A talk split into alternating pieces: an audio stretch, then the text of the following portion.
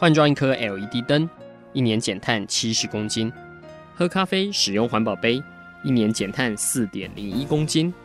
上班出门前记得把保温电热水瓶的插头给拔掉，一年减碳一百五十七公斤。面对气候战役，对抗地球暖化，可以是个人的事，更需要政府及企业的参与。台达电子文教基金会邀您一同寻找既能提升生活品质，并可大幅提高能源使用效率的提案。欢迎收听《气候战役在台湾》。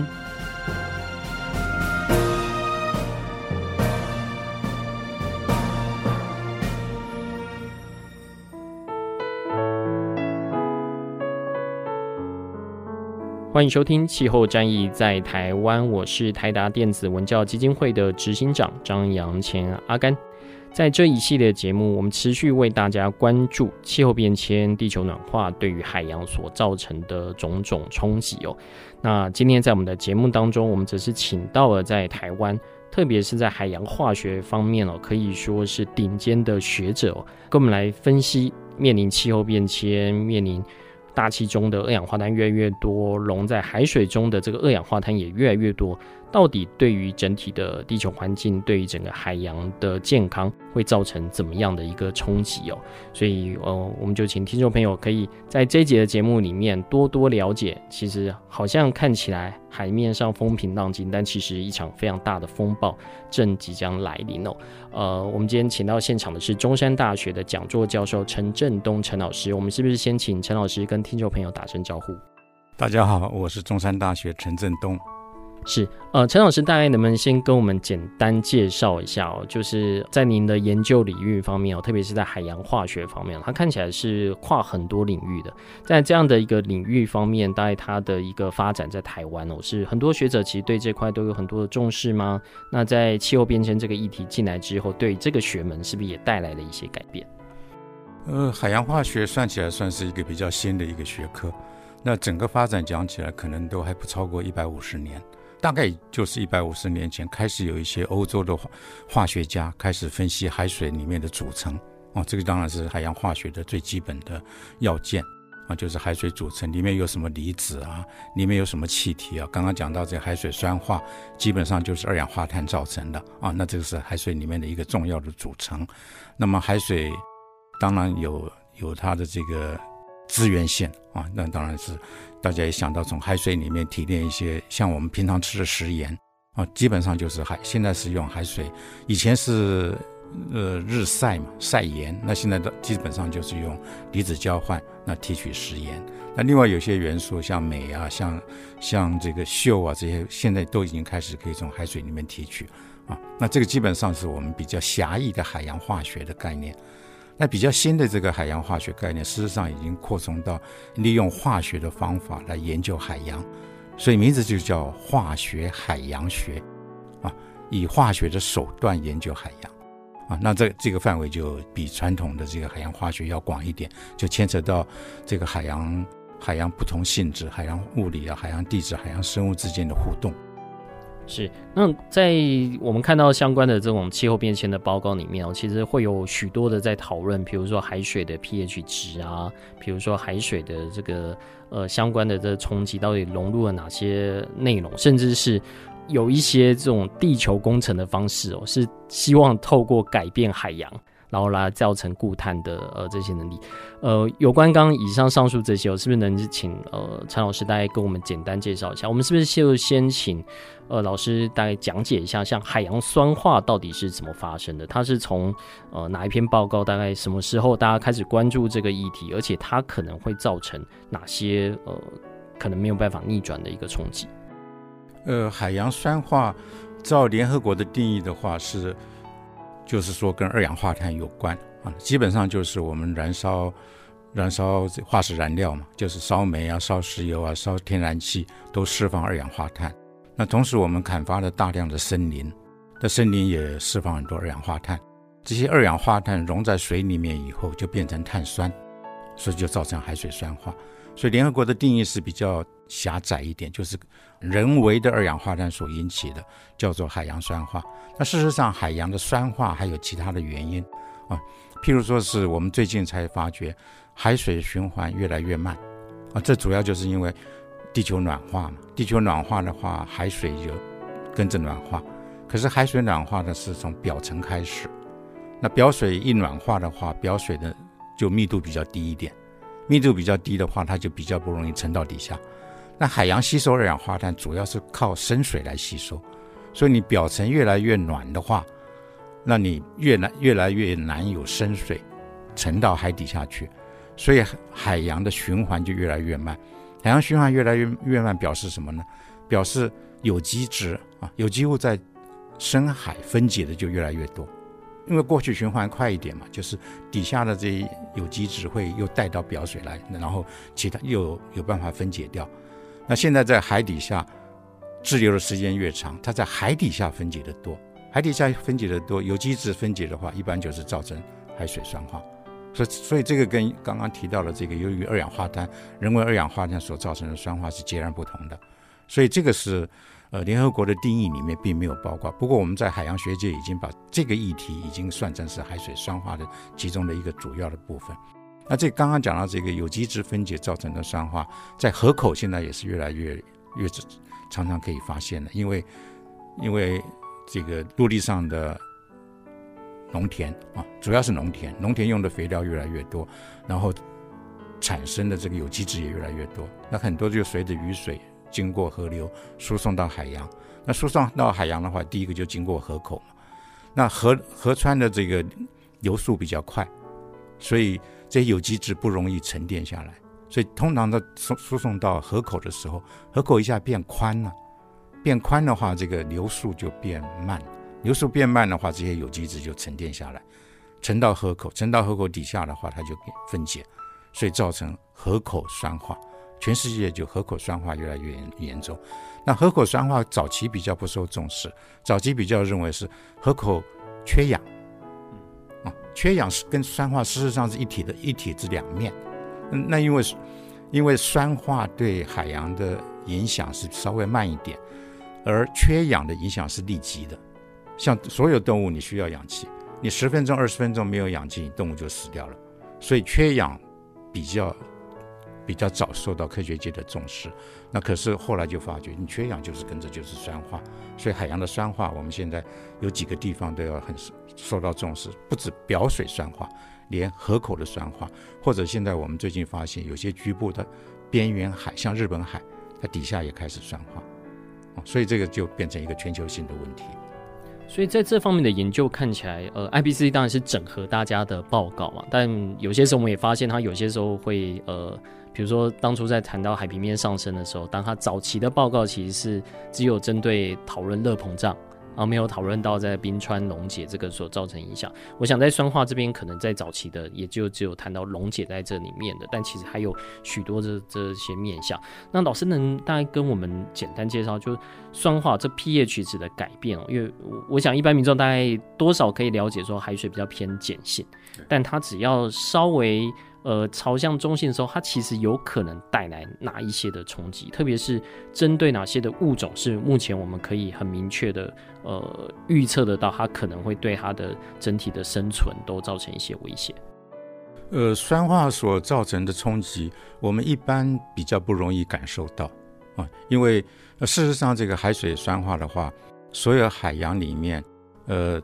海洋里面大部分生物是用它的骨头啊或者壳都是碳酸钙造成的，那这些生物就特别会受到酸水的影响，因为碳酸钙容易酸啊。那我们比较容易看到媒体的报道，可能是讲的珊瑚。那事实上，珊瑚是珊瑚当然很重要，可是海洋的生产力主要都是靠浮游植物。那浮游植物，那浮游动物吃浮游植物嘛，那鱼虾吃这个浮游动物。也一部分吃浮游植物，那如果是浮游动物或者是浮游植物，它的壳跟骨头是碳酸钙造成的，这些已经开始受到海洋酸化的影响，就是壳越来越薄啊，那壳越来越多一些裂缝或者是一些小洞，那本来是很坚固的壳，你你开始有一些裂缝，开始有一些小洞以后，就比较容易破碎，比较容易破碎。一方面是它长不好，二方面它也比较容易，人家要吃它也比较容易，一咬就咬破掉了，啊，所以这些生产力会受到影响。这个我们平常看不到，我们平常也没有看到，就是鲸鱼现在到处有鲸鱼就，就看不出什么特别的原因，就就就跑到岸上搁浅啊。那也有一部分科学家认为，就是可能鲸鱼的它接受声音的能力受到影响了，而不是说能力受到影响，我应该是讲它接收到大量的噪音，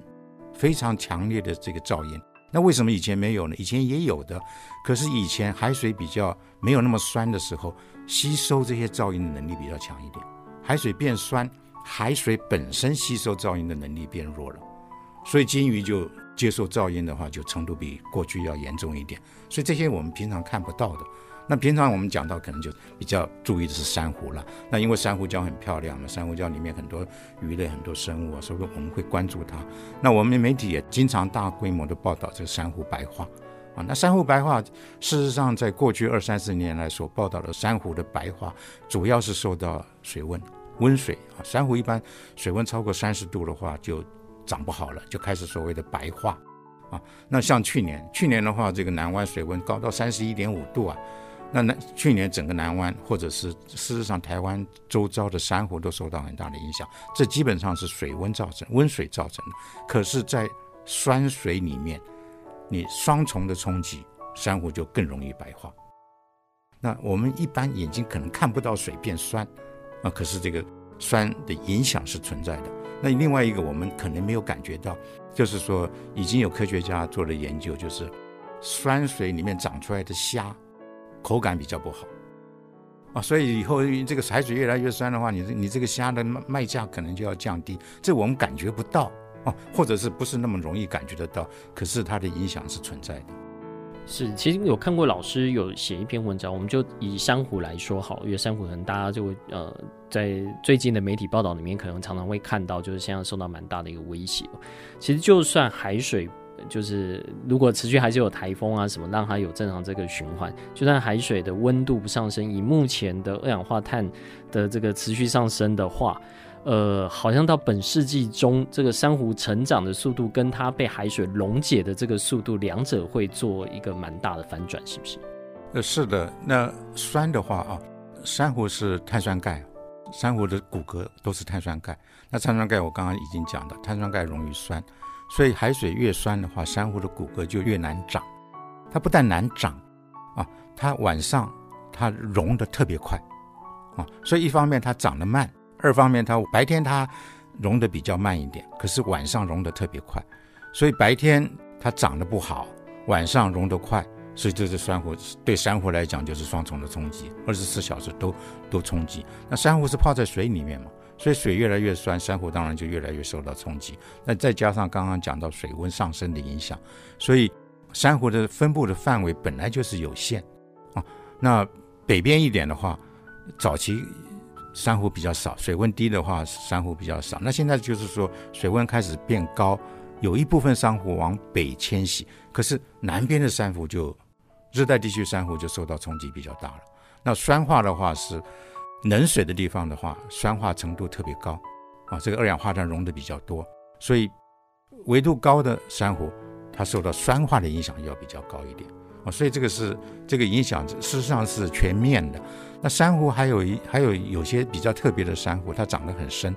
啊，一般我们看到的珊瑚是很漂亮五颜六色的珊瑚，都是长在表层，啊，十几二十公尺了不起，啊，那有些珊瑚它长到六七百公尺深，那这些珊瑚特别受到。容易受到酸化的影响，啊，那这个我们平常看不到，可是我们很可能在我们有生之年，这些珊瑚都会受到酸化的影响，而没有办法继续繁繁殖。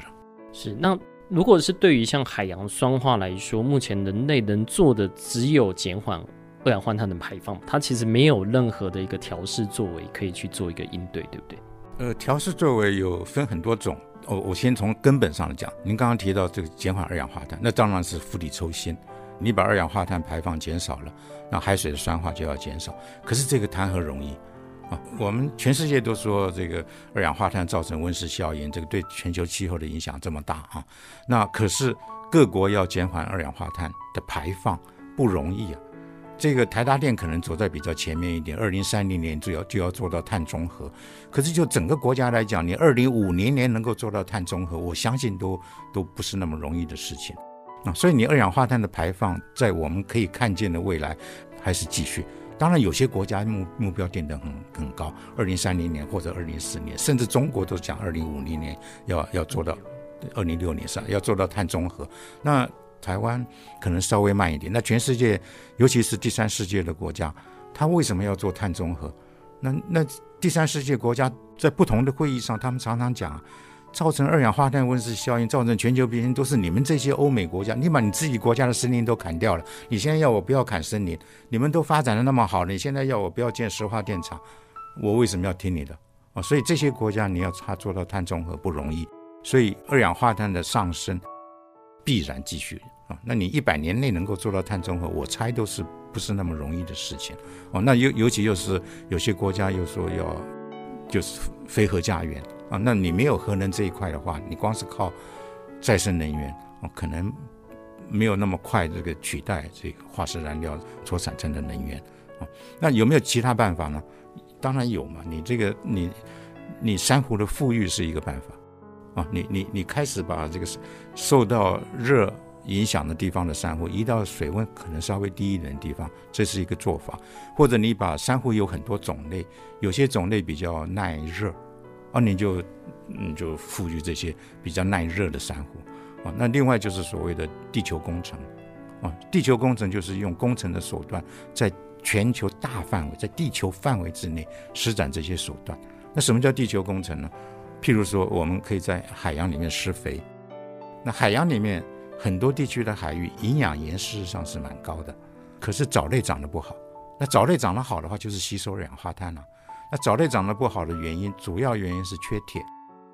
所以现在二三十年来就已经有不同的国家不在不同的海域释放铁。那这样子一释放以后，果然这个藻类长得很多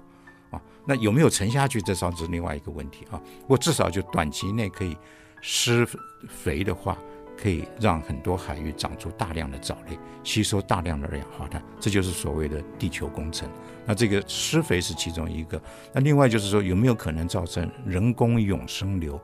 哦，人工涌生流的意思就是说，用人工的方法把比较深的海水让它涌升到表面来。那深的海水当然是温度比较低，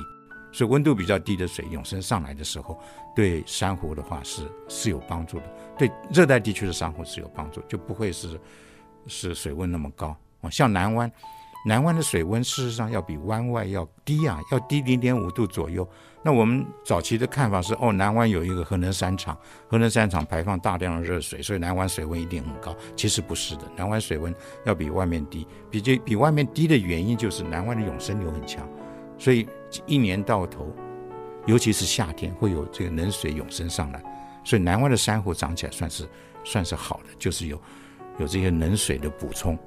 嗯，降低这个表水，降低这个水温。那去年去年没有台风，有台风的时候冷水上升更多。那去年没有台风，所以南湾水温去年又要创一个新高。所以那这些的话，有没有用可能用人工的做法？哦，现在已经有有人工涌生流的实验了。那就是说小规模的把底下的水带上来。那这样的话，对珊瑚来讲也是一个好事。这几种大概是以温度上面去调节，我不知道在酸化上面有没有一个什么样的方法去，我们也要去找比较耐酸的珊瑚吗？还是说，呃，同样有有哪些的手段去可以去解决这件事情？珊瑚方面，就我的了解，目前研究比较多的还是耐温的，研究耐温的这个珊瑚，耐酸的珊瑚，我的我的了解就是说这方面的研究还还并不多啊。那可是我刚刚提到过很多藻类。啊，藻类，我顺便提一提，全球有一半的氧气是海洋的藻类制造出来的，所以这些藻类如果受到酸化影响减少的话，我们对大气中氧气的供应要减少，那这个又是一个很严重的问题了，因为陆地上包括人都要吸收氧气，所以如果是氧气越来越少，这又是造成另外一个重大的冲击。那这些藻类的话，特别容易受到酸水的影响，所以你是不是要开始想一想？开始一些要培养一些比较容易抗酸的这些藻类，啊，那我们事实上，我们我们知道自然界也会有所调适，啊，像这个酸的话，酸水里面长的贝类长的壳会比较薄一点。可是我们在龟山岛有一个研究，那龟山岛是一个很好的一个研究海水酸化的区域，因为龟山岛的排放出来的酸水啊，龟山岛外面的热泉排放出来的酸水是全球最酸的。pH 只有一点五二，这全世界没有没有发觉那么酸的水，所以这个酸的附近啊，因为这个酸已经多少年了啊，所以我们如果要研究酸水对环境的影响的长期的影响的话，龟山岛是一个很好的地区。那我们发觉龟山岛这个热泉附近的螺类啊，它长得比较圆，比较像球形。哦，本来螺类我们看那个修鸠类都是长长的，结果它长得比较偏球形。偏球形有什么好处？耐压嘛，啊，所以说它比较抗压，所以它自己就变了，它知道，哎，我我变成球形，别人就比较不容易吃我，啊，所以这个自然界的调试也是有的。所以我们有有没有办法，就是人为的方式，我们找出一些自然界的调试的方式，我们用人为的方式来加速这些调试的方式，这也是可以做的一点。老师这篇文章里面有提到，就是呃，如果我们按照上一次这种比较大规模的生物灭绝哦，这种呃，造造成恐龙灭绝的那一次啊，就是我们看到其实海洋也是相对来说的酸度是比较高的。那当然，呃，生物花了蛮长的一个时间去做这样调试。那现在因为是人类活动的介入，而在这两百里间排放这么多的这个二氧化碳，百分之九十的热量又是被海洋所吸收，就是我们现在所 identify 的这些生物，它们。有没有足够的时间去做这方面演化？我不知道。目前就比如说像刚才看到这个龟山岛的这个螺类，可能是一种，有没有类似已经有看到？这些的可能性哦，在假设我们到二零五零年前，呃，特别是二氧化碳排上大气中期，它还要消耗蛮大的时间哦，因为它等于是一个累积的啊，它不是说马上今天不排大气中的二氧化碳就会呃过多的二氧化碳就会被移除哦，就它还是会不断的溶在在海洋里面。呃，其他这种生态系里面有没有足够的一个什么样的方式是让人类可以协助这个生态系迅速的去做过丰富？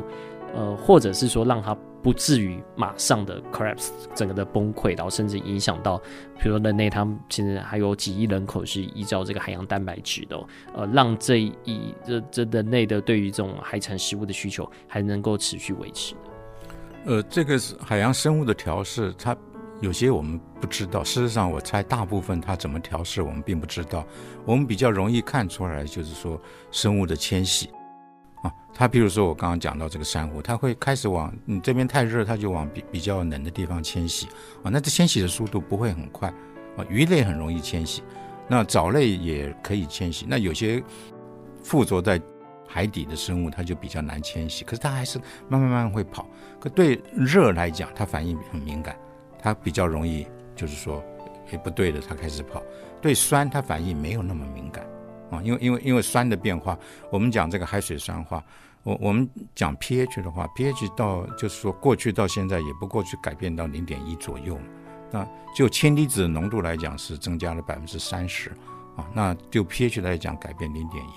那可是海洋里面本身它 pH 范围就蛮大，像 P pH 七点六到八点三都有，啊，深的水 pH 比较低一点，啊，所以这个海洋的生物。它有很多生物，它已经适应于 pH 的上下的波动，那一直变酸，那可能这个海洋生物就就没有，在这些生物这过去几百万年，可能就没有没有这些经验。那刚刚提到这个，比如恐龙灭绝，那那是比如说是运星撞地球啊，那事实上排放大量的硫硫的硫变成硫酸，这让海水大规模的酸化，那时候海洋里面百分之九十以上的生物死掉，那种情况。要说调试，可能都不是那么容易啊。那那种情况幸存下来的，基本上就是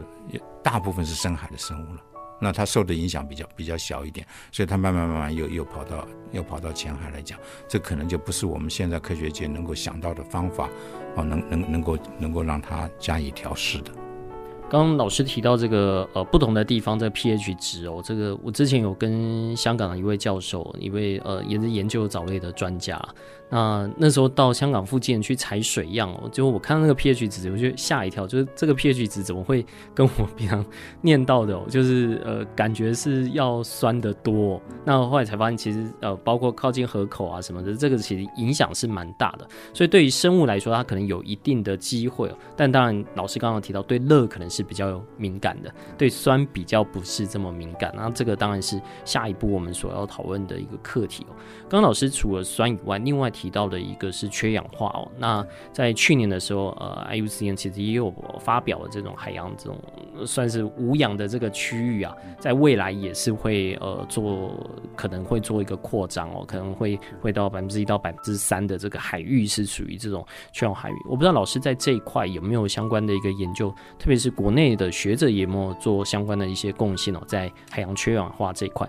它有可能对于人类或是对整个的生态系造成哪些的一个冲击？呃，酸化跟缺氧是一体的两面啊。那河口的缺氧是我们事实上过去三十年来在东南亚啊，包括中国，我我们各个河口我们做了相当多的调查。那早期的调查，长江口是缺氧。呃，二十年前珠江口并不缺氧，啊，那所以我们还有一篇文章，二零零八年左右有一篇文章解释了为什么珠江口特别不缺氧，那长江口为什么缺氧？而后来这篇文章也不对了，为什么珠江口开始缺氧了？啊，并不是我们错了，而是我们当初所观察到的条件改变了，因为珠江流域又是大规模的开发，长江流域开发的。就中国历史来讲，长江流域开发的比较早一点啊，所以它农田比较多，所以它输送下来的有机质啊，有机质比较多，所以在长江口沉淀下来，造成缺氧，也造成酸化啊。这个比这个是我们至少已经知道三十年了啊。那这个缺氧的范围是越来越大，长江口缺氧范围。那我刚刚一直讲农田，事实上城市化，城市的污水也是里面含大量有机质啊，所以也造成这个河口这个缺氧。那珠江口为什么？珠江口过去三十年也发展得很快啊，可是为什么三十年前不缺氧呢？因为珠江口比较深，珠江口比长江口水要深，所以外面的水来的比较多。那外面的水来的比较多的话，就把里面的水会缺氧的水带走了，就不断的外面有氧气来补充。那那后来呢？珠江流域带下来的有机质，尤其是这个深圳开始，这个深圳啊。珠海啊，这个广州那些工业区开始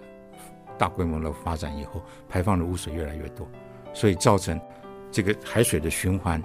带来的氧气不足以让这个珠江口维持有氧，所以珠江口最近二十年才开始缺氧。所以这些那各国的河流的河口，哦，我们调查很多，呃，印尼的河流，印尼很很多河流都缺氧，河口都缺氧，那可能他们。呃，自己调查的还不不算多了啊，那至少就是说，全球缺氧的范围可能比我们现在知道的要多，因为大部分第三国家还没有进行对河川或者河口的调查。那这个缺氧所伴随的酸化啊，这个是我们以以后要关注的议题。尤其河口是很多海洋生物孕育的场所啊，你缺氧十分钟了不起，螃蟹就死掉了，所以这个这个是非常的快。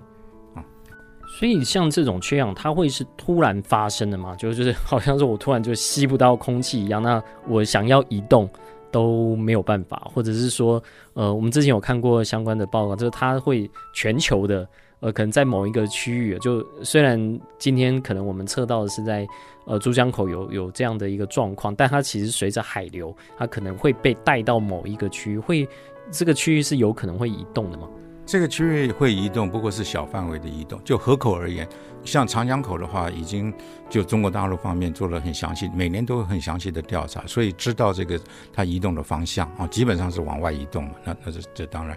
那大洋当中还没有发生缺氧，可是已经越来越多报道啊，已经非常详细的报道，就是全球的大洋的氧气的含量也是越来越低啊，这是一个警讯。那当然是。不会低到让生物死掉的程度啊，不过就是日后你再过一百年，那很很难讲了。那河口的缺氧，它范围是逐步的扩大。那范围逐步扩大的话，这个影响是多方面的。因为缺氧的时候，通常缺氧的地方，它的这个硫化物会变成硫化氢。那硫化氢是有毒的这个气体啊，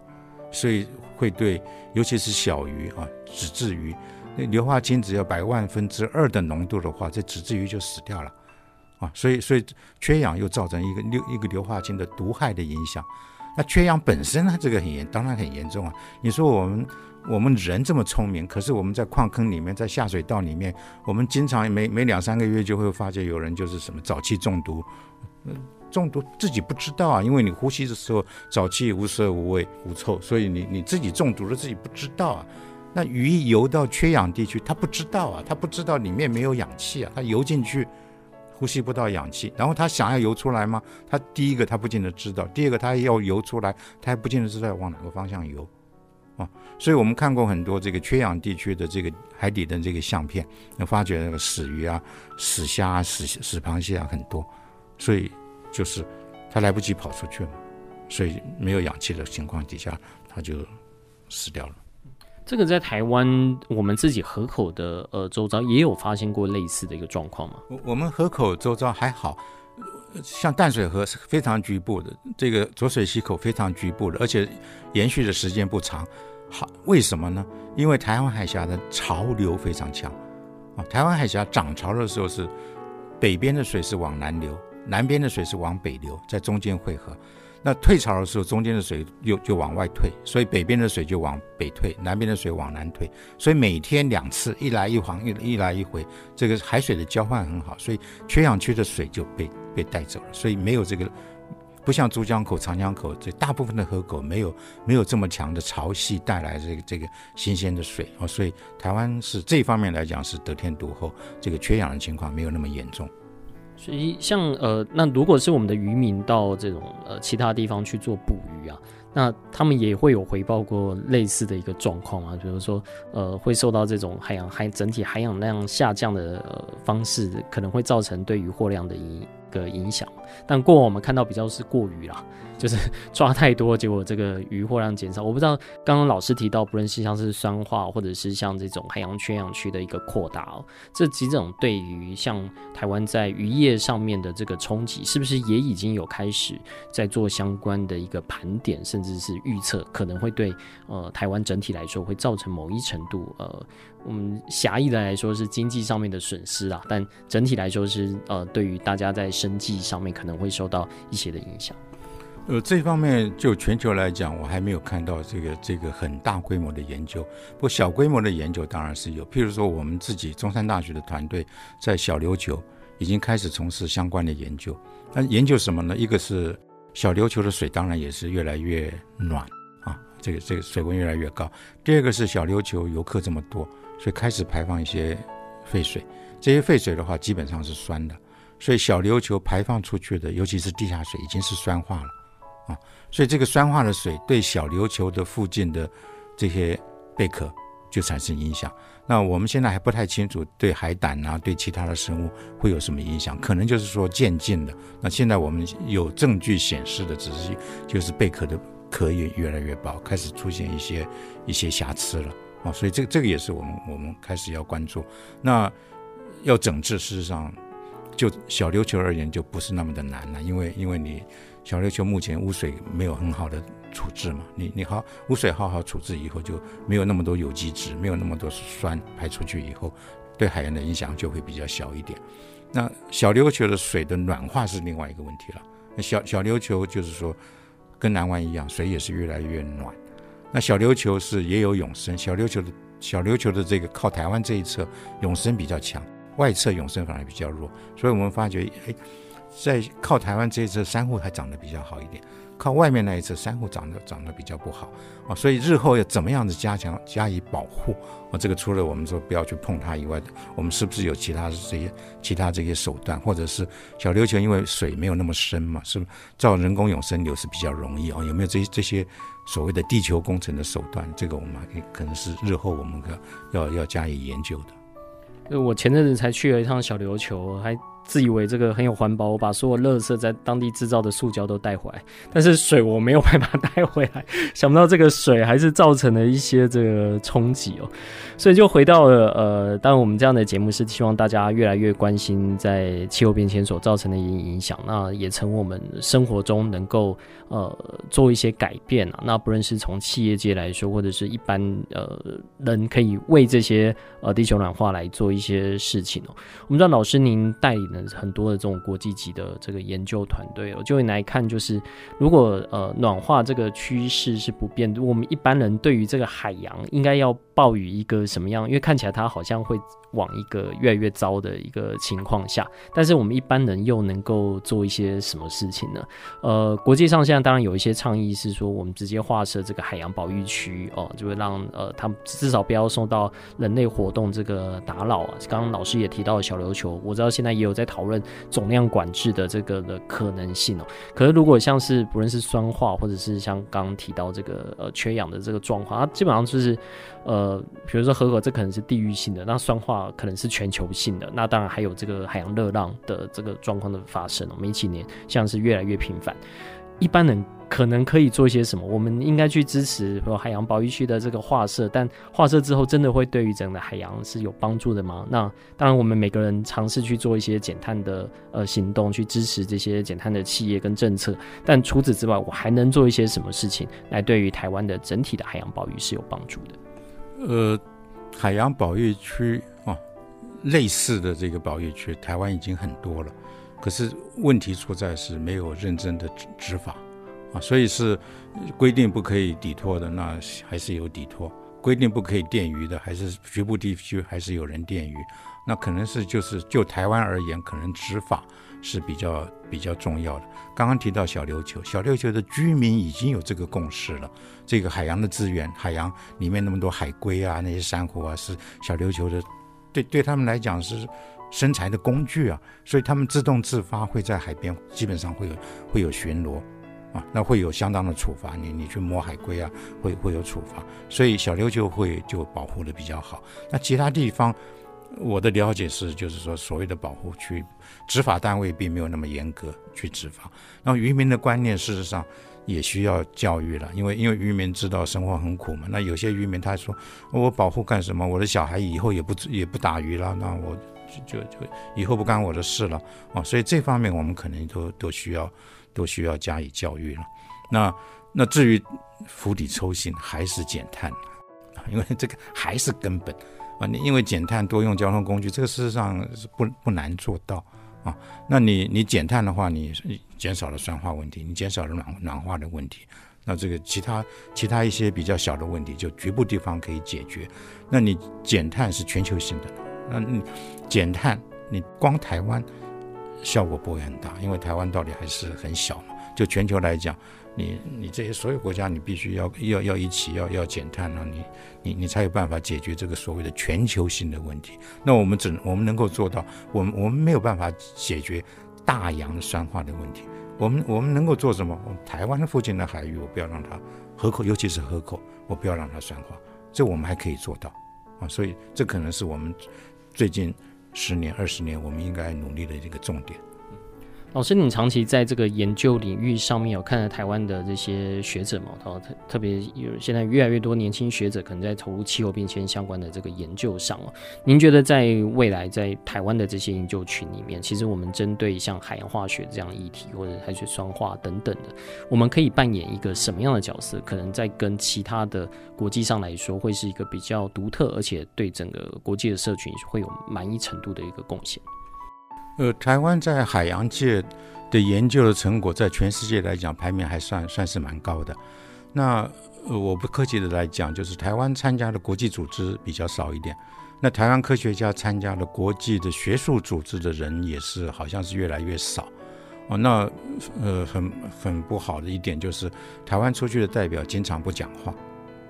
啊，你参加一个国际会议，你这个机会已经很难得，你又不发声。那人家人家就直接把你忽视掉了，所以我我是鼓励，尤其是年轻的一代，这这个英英文都很好的，所以出去国际会议自己要做一些功课，然后在相关的议题上自己要有自己的主见，自己要自己自己发声。那我我们当然知道这个这个我台湾参加国际会议不是那么容易，经常会受到受到打压。我举一个例子，大概十五年前，我接到一个组织在世界气象组织开会，那邀请我去演讲。我当然很高兴啊，因为台湾从来没有人科学家进到世界气象组织演讲过，所以我就很高兴的我去了。进到门口，立刻被挡下来。世界气象组织的人说：“对不起，我们必须看你的 PowerPoint，我们必须看你的投影片，必须把台湾这个字拿掉，更不要说 ROC。”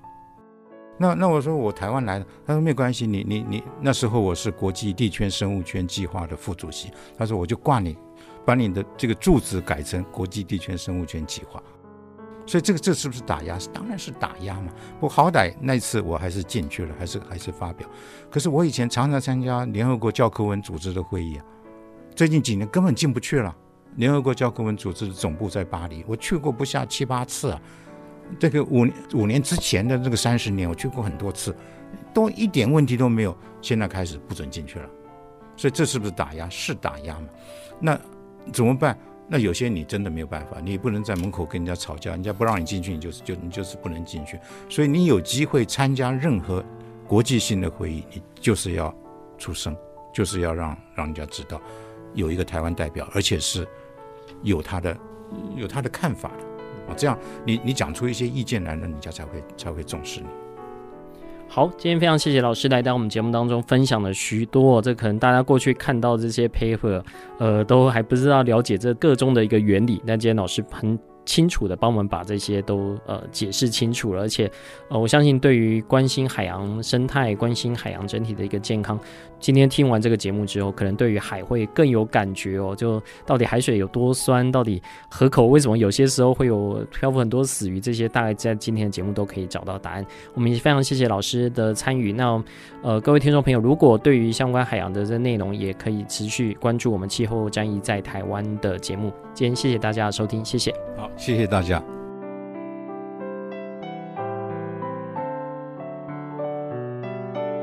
以上节目由台达电子文教基金会独家赞助播出。台达电子文教基金会邀您一起环保节能，爱地球。